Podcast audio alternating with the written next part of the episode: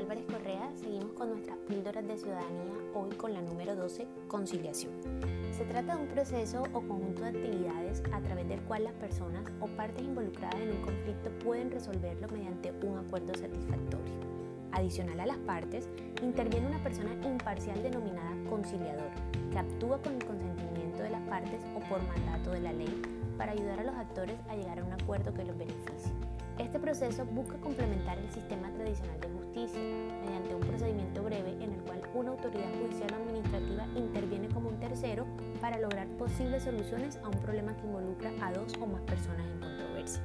La conciliación es un proceso de civilidad porque los acuerdos son el resultado del ejercicio pacífico y democrático del derecho a la controversia, en el cual se involucra de manera directa a los actores interesados en arreglar las diferencias, procurando acuerdos recíprocos y satisfactorios sin que se presenten vencidos ni vencedores, activando la comunicación, reduciendo y aliviando las tensiones y evitando la escalada del conflicto. Por lo tanto, es necesario comprender acertadamente el conflicto para verlo como una totalidad y una fuente de transformaciones que contribuyan al crecimiento y evolución de los diferentes grupos sociales, entre ellos el sistema familiar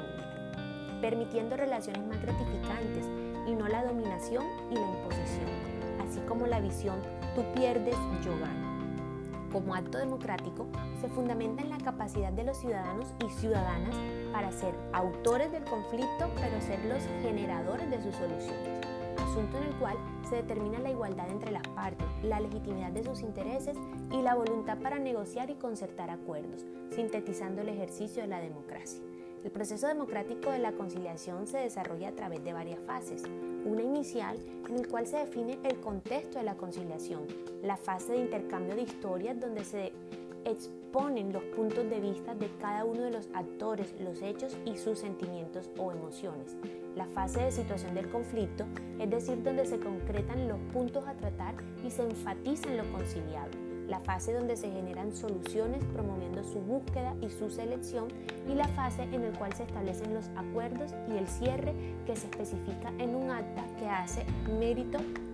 o un acta que tiene mérito ejecutivo que en el evento de que los actores no los cumplan o incumplan podrá ser demandable ante la respectiva jurisdicción. Muchas gracias por hacer parte de nuestro podcast Píldora de Ciudadanía número 12. Nos vemos en el próximo para cerrar con arbitramiento. Arbitramiento. Chao, chao.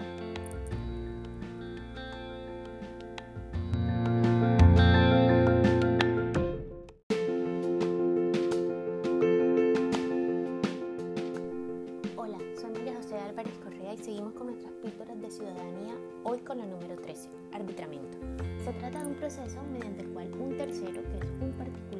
decide sobre el caso que se le presenta y las partes o actores aceptan la decisión. Se parece a un juicio donde el árbitro es elegido por las partes en procura de la conciliación. En este proceso, la decisión del Tribunal de Arbitramiento se asimila a la sentencia de un juez y es denominada laudo arbitral. El árbitro actúa como auxiliar de la justicia, buscando que ésta se haga más clara para que los actores interesados puedan determinar las reglas de procedimiento y se conviertan en un instrumento se puede afirmar que actuando y enseñando las ideas y los ideales de la resolución de conflictos manejados a través de las alternativas de resolución entre quienes conforman la sociedad, se puede contribuir a la reducción de la violencia y al fortalecimiento de espacios pacíficos para las futuras generaciones. Para nosotros, como comunidad académica de la Universidad de Magdalena, es importante que esta asignatura pueda proyectar en la ciudadanía todas esas herramientas que tenemos a para ser unos ciudadanos activos, positivos, propositivos, asertivos y que siempre tengamos a nuestro alcance una solución para los conflictos que debemos recordar son un motor de desarrollo